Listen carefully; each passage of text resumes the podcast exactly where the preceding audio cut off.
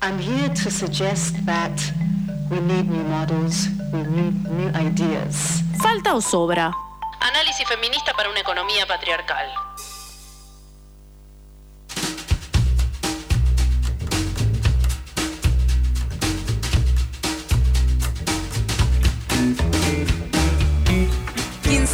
Seis en la ciudad de Buenos Aires, seguimos en vivo en Eso que Falta. Nuestra propia apertura nos lo indica, comienza el espacio de Falta o Sobra, este espacio de análisis economista o de análisis de economía desde una perspectiva feminista y estamos en comunicación con Karina Forcinito, parte de este equipo de mm, economistas feministas que nos ayudan a entender o nos abren diferentes dimensiones de análisis. En este caso, la pregunta que dispara un poco la columna de hoy tiene que ver con qué política de transición energética se está impulsando en Argentina. Hola Karina, ¿cómo estás? Hola, buenas tardes, ¿cómo están? Muy bien, Natacha, chicas, ¿cómo andan? La, audiencia. Bien, acá esperándote con un temón, eh, Cari, eh, esta idea de, hablar de transición energética, ¿no? Algo que, está de a poco haciéndose por lo menos más sólido en, discursos mediáticos eh, que se digamos, se sigue escuchando o se escucha mucho en realidad esta idea de transición energética que quizás vos nos vas a poder explicar un poquito más de qué se trata. Sí, me parece que es importante aclarar, empezar por aclarar que eh, nosotras tenemos ganas de empezar a introducir en la columna la dimensión ambiental con mayor peso y en ese sentido, en el marco de la crisis ecosocial que vivimos, eh, es importante presentar estas políticas que se denominan de esta manera transiciones, políticas de transición socioecológicas y que son políticas que, generalmente están orientadas a transformar el modo en el que producimos consumimos, eh, extraemos de la naturaleza y, descartamos eh, en ella eh, una cantidad muy importante de insumos y, restos y subproductos, etcétera,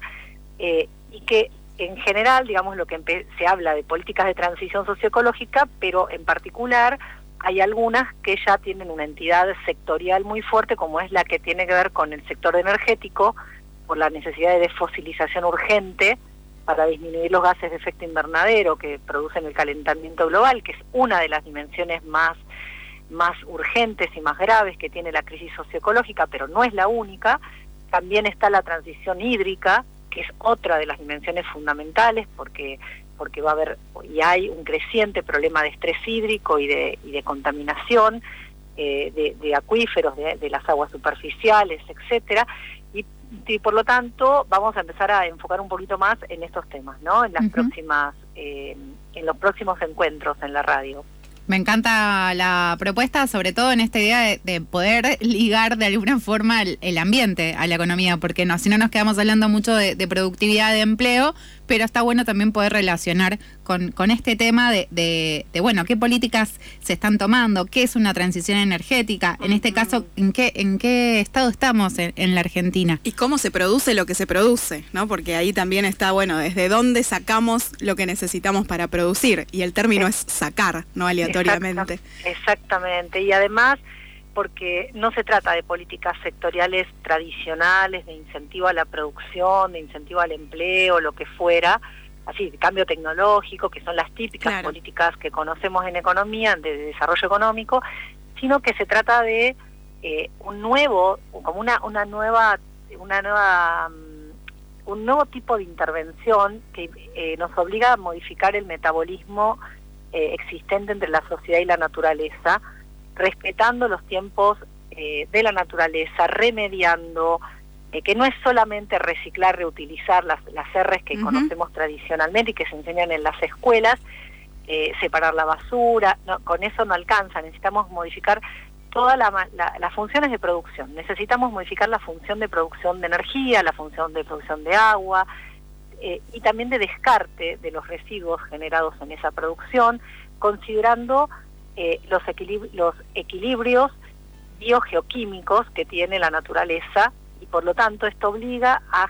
generar un diálogo entre economía y ecología.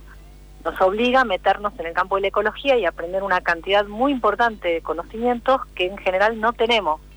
y mucho menos ligado a la economía, ¿no? Entonces eh, es muy es muy lindo, es muy interesante y hay mucho para aprender y claramente también abre una puerta, así como la economía del cuidado, también abre una puerta a la esperanza de que en ese en esos sectores se puedan generar una cantidad muy importante de, nuevos empleos y, de, y, se puedan visibilizar trabajos que hoy no, no están visibilizados, etcétera. Eh, en el caso también hace falta una política de cuidado hacia la naturaleza y estas transiciones socioecológicas vienen a cuento de ello eh, si se las concibe de una manera eh, justa, justa y, respetuosa de, los equilibrios eh, ecológicos. Eh, vamos a ver que también son un campo de disputa estas políticas porque los organismos internacionales, las grandes corporaciones también tienen sus recetas de cómo, cómo hacer este, este cambio de paradigma productivo y ahí no hay un solo modelo, sino que hay distintos modelos en pugna. Eh, lo vamos a ir viendo en el transcurso de los programas porque es un tema bastante complejo técnicamente, que ir explicando como una cantidad de conceptos nuevos, pero es muy lindo y muy, muy esperanzador porque también seguramente va a haber una cantidad importante en los próximos años de nuevos espacios para de trabajo, de empleo, oportunidades eh, para trabajar sobre remediación ambiental, sobre nuevos emprendimientos que,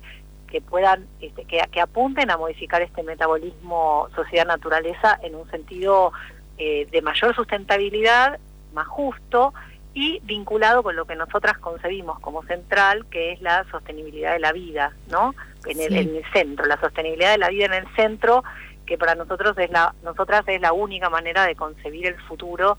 eh, dada la, la, urgencia de la crisis eh, socioecológica, ¿no?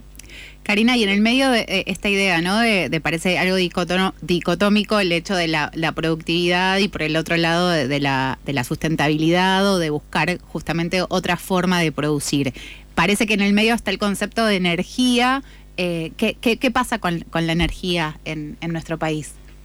Bueno, mira, em, en realidad eh, la productividad, nosotros, primero te aclaro, quiero hacer una pequeña aclaración sobre este concepto que trajiste que es que la productividad eh, es un concepto que habitualmente en economía está asociado eh, a la, al aporte que hace, por ejemplo, el trabajo al producto total. ¿no? Es decir, que la, productividad es el rendimiento del trabajo, cuánto rinde el trabajo. Pero la naturaleza también trabaja y genera y también tiene una productividad que es ecológica y es necesario respetarla y respetar sus tiempos porque más allá de que mediante el cambio tecnológico la, el, ser humano la modifica y la obliga a, producir con mayor velocidad, acelerando eh, su productividad natural, eso tiene un montón de implicancias que no podemos controlar sobre el ecosistema en su conjunto que actúa como un organismo vivo, no actúa como un, como un mecanismo lineal, sino como un mecanismo interrelacionado a un sistema, como un organismo vivo, como nuestro cuerpo, digamos. Entonces me parece importante aclarar esto porque el concepto de productividad también lo vamos a, recuperar a lo largo de, los programas. Y hoy eh, la idea es empezar a contar un poquito qué pasa con eh, el proceso de transición energética en nuestro país. Es un término que se empezó a usar en el marco de, las políticas de, respuesta, de, sustentabilidad, digamos, ambiental en los sectores. Y la Argentina eh, a través de la resolución 1036 de 2021, eh, impulsa un proceso, lo que llama proceso, el, lo que el, gobierno actual llama proceso de transición energética al 2030. Al 2030, que es un número importante porque los objetivos del desarrollo sostenible de las Naciones Unidas determinaron metas eh, de emisiones, etcétera, compromisos eh, a los que los países adhirieron, incluida la Argentina, para ese año que es necesario intentar cumplir. Eh, entonces, en ese sentido, este plan eh, se plantea, al menos teóricamente, y así lo dice textualmente, pasar del trilema de la energía, seguridad energética, equidad energética y sostenibilidad ambiental, a un cuatrilema que incorpora el desarrollo tecnoindustrial o la consolidación de capacidades tecnológicas. Un punto que es fundamental en el desarrollo de las energías limpias y renovables en el marco de la crisis. Eh, esto del cuatrilema tiene que ver con que la Argentina tiene pendiente, a diferencia de los países desarrollados, igual que casi todos los países de América Latina, eh, una, eh, la industrialización, ¿no? avanzar en, en, el desarrollo de capacidades propias que le, disminuyan la dependencia de las importaciones. Entonces está todo el tema, porque porque el pasar de las energías fósiles, me mm. refiero al uso intensivo de petróleo y de gas, fundamentalmente, eh, a energías limpias y renovables, como son la energía eólica, la energía eh, fotovoltaica, la, energía solar, etcétera, la mareomotriz, etcétera, bueno, este tránsito requiere cambiar la matriz energética y un invertir un montón de dinero eh, que en este momento, eh, en nuevas capacidades que en este momento sabemos perfectamente que no, no, no, está disponible, digamos, hay un, estamos atravesando un momento de crisis internacional y particularmente en la Argentina esta crisis se había agravada por factores locales y no hay inversiones suficientes para generar, para priorizar este camino, ¿no? Entonces, eh, lo que hace el gobierno es sacar un plan de transición que plantea la intensificación eh, de la extracción no de, no de petróleo, sino de gas, entendiendo que el gas tiene menos, es menos nocivo ambientalmente que el petróleo. Eh, y que y en ese sentido entiende que el gas puede aparecer como un combustible puente, ¿no? ¿Y qué, qué significa que es un un puente, eh, Sí, significa un puente entre los eh, un puente que nos permite hacer la transición entre las energías fósiles y las energías limpias. En ese sentido, ¿no? Porque es un teóricamente emite menos gases de efecto invernadero. Emite menos, pero emite, no es no es neutral y en realidad eh, las tecnologías que están asociadas a las a las fuentes limpias y renovables vienen abaratándose, aunque sin embargo a nivel mundial aún no hay una claridad total sobre la posibilidad de sustituir por completo los combustibles fósiles. Eh, justamente, justamente porque la productividad que tienen esos combustibles, la energía que genera la combustión de esos combustibles es muy elevada al lado de la eólica, de la, de la mm, solar, etcétera. Entonces hay toda una hay todo un montón de discusiones sobre el rendimiento, porque imagínense que tiene que sustentar digamos, claramente el cambio de paradigma va a requerir un enorme ahorro energético, una mejora en la eficiencia energética, una disminución radical del despilfarro de energía que tenemos en nuestras sociedades. Nosotros somos una civilización fósil. Todo el crecimiento económico de la revolución industrial en adelante se basó en la energía fósil y bueno, y se están acabando las reservas, estamos utilizando las reservas eh, las que no son no convencionales, que tienen un montón de impactos ambientales muy negativos, no solo los gases de efecto invernadero, sino eh, terremotos, contaminación de agua, suelos y aires mediante piletas eh, con arenas del fracking, sí, eso, una cantidad muy muy grave, estas explotaciones offshore en el mar que también son súper peligrosas, bueno, nada, todas estas tecnologías asociadas a que se, se están volviendo más escaso el, el petróleo y el gas, eh, claramente están, eh, están planteando la necesidad de aumentar enormemente la eficiencia energética y cuidar las fuentes, porque ya no va a ser posible utilizarlas de la misma manera en un futuro no tan lejano, ¿no? Karina, necesariamente pensar en, en esta transición energética nos lleva a pensar en la necesaria modificación de las formas de producción. O sea, medio que no se puede seguir produciendo del mismo modo, no solo por el despilfarro energético, sino por todas las consecuencias que tiene ese modo de producir en términos también medioambientales. ¿No? Sí, es así. Lo que pasa es que ese tránsito, como requiere muchas inversiones, requiere hundir capital, como se dice en economía, mucho capital,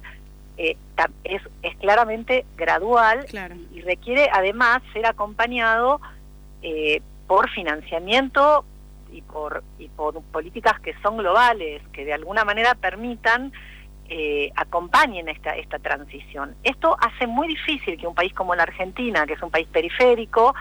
pueda encabezar esto o, los países periféricos puedan ir a la cabeza del proceso. Lo que ocurre es que Estados Unidos particularmente es uno de los países que más se más ha boicoteado la posibilidad de avanzar eh, hacia la desfosilización y con esta situación del, conflicto entre Rusia y Ucrania, en donde la OTAN tiene un papel fundamental, han retrocedido en lo que hace a las, en las prácticas de sustitución de las energías fósiles, y especialmente porque el gas que proporcionaba Rusia a Europa y a otros mercados eh, está, bueno, ha mermado y esto ha generado una está generando una cantidad de problemas eh, y una profundización de la extracción de, combustibles fósiles en Estados Unidos y en otros ámbitos para suplir esa esa oferta de gas que proporcionaba eh, Rusia. Entonces, este, este menciona el escenario mundial, ¿para qué? Porque eh, para entender también que, bueno, en parte una de las cosas que nos están afectando son, son, es el aumento del precio de la energía. ¿no? Y esto tiene que ver con la escasez relativa que produjo la situación de la guerra. Eh, y, bueno, eso complejiza el escenario de la transición porque requeriríamos en realidad estar coordinando internacionalmente cómo salir, cómo cambiar esta matriz y hacernos fuertes, digamos, en, todo lo que es renovables, limpias y renovables, y en lugar de eso pasa todo lo contrario, ¿no? Entonces, Argentina en este contexto no tiene los fondos para iniciar de modo aislado la transición eh, energética y lo que hace es apostar a que con vaca muerta, que es una enorme reserva de gas, eh, utilizarlo, dice, empezar a, reemplazar el gas por, el, por los combustibles derivados del petróleo, que son tienen mayores emisiones de gas de efecto invernadero, y por eso lo llaman combustible puente. No porque sea realmente eh, como una el, punto de llegada del asunto, sino que lo entienden como el mal menor en el contexto de la situación que se vive, ¿no? Ok, entonces como oficialmente se está apostando para ese proyecto de transición, digamos. Teóricamente sí, lo que pasa es que acá yo me estaba basando en, cuando pensé la columna, en todo un informe que hace la, la FARN, que es una ONG conocida sobre ambiente, se llama Fundación de Ambiente y Recursos Naturales, eh, y bueno, tal como ellos plantean, eh, el, gobierno se propone aprovechar los recursos de gas natural no convencional de la cuenca neuquina y la explotación offshore, que es lo que está trabado hoy en la justicia, eh, porque efectivamente tiene muchísimos, como se dice en economía, costos externos y, muchísimos costos que no aparecen en el precio de, del gas que se va a obtener eh, y del petróleo, pero que van a implicar pasivos ambientales de gran impacto eh, y también pérdida de biodiversidad, cuando ese es uno de los problemas principales que está caracterizando eh, la crisis socioecológica actual, ¿no? La pérdida de biodiversidad. Karina, súper súper claro, nos estamos quedando sin tiempo. Me parece que es un tema que vamos a ir tratando en las diferentes columnas y cada vez que nos encontremos. No sé si querés cerrar esta primera parte de, de alguna manera. Eh, sí, me parece que... No, quería explicar todo esto porque, bueno, yo había preparado con más detalle el, análisis de la política, pero podemos ¿Viste cómo es el tiempo? En, otros encuentros. No, pero está bueno darle como un marco, una introducción a, este vínculo entre la economía, la transición energética, el cuidado del medio ambiente. Sí, exactamente, porque si no, no se entiende de qué estamos hablando y cuál es su importancia, y, me di cuenta conversando con, con vos que es así. Eh, en ese sentido, lo quizás para cerrar, me gustaría decir que, que bueno, que eh, el objetivo que se plantea el gobierno para 2030 es eh, mejorar la eficiencia energética, incorporar potencia de energía limpia, entendiendo por limpia las grandes hidroeléctricas y la nuclear, cosa que efectivamente quiero aclarar que no es, no es tan así, primero porque eh, la energía hidroeléctrica tiene grandes, las grandes obras hidroeléctricas tienen enormes impactos ambientales, eh, socioambientales y en el caso de la nuclear no es limpia porque tiene residuos radiactivos que, digamos, tienen incidencia durante miles de años, como todos vemos que ocurre con Chernobyl, Chernobyl, por ejemplo, eh, pero además de eso, los combustibles eh, radioactivos tampoco son infinitos, se, se agotan, sí que no son renovables y también quiere impulsar, en principio, además del desarrollo de capacidades tecnológicas nacionales, una estrategia nacional para el desarrollo del hidrógeno, entendiendo en ese sentido, porque hay muchos tipos de, energía proveniente, de, técnicas para obtener energía a, través del, a partir del hidrógeno, están priorizando, eh, por lo menos como proyecto, el hidrógeno azul, que es un, un hidrógeno que se produce a partir del gas natural, eh, que se reforma con vapor, se captura a través de, procesos industriales y tiene eh, bajo contenido de emisiones, aunque no es eh, totalmente inocuo para nada. Eh, quiero dejar esto así planteado porque es como, insisto, es como eh, un tránsito hacia menos uso de petróleo, más uso de gas, hidrógeno azul, grandes empresas hidroeléctricas y energía nuclear. Y acá en energía nuclear está el vínculo con China. Hecho entonces el problema de la energía nuclear sobre el cual vamos a volver. Con eso me despido. Como que si te vamos a un ratito más, ya estamos en China y en la energía nuclear. Karina, eh, muchísimas gracias. Quien está hablando es Karina Forcinito, parte de este grupo de, economía feminista que eh, tiene el segmento de Falta o Sobra en este programa que se llama Eso que Falta. Así que gracias, Karina. Cariños y que estén muy bien. Dale, nos seguimos hablando para charlar sobre transición energética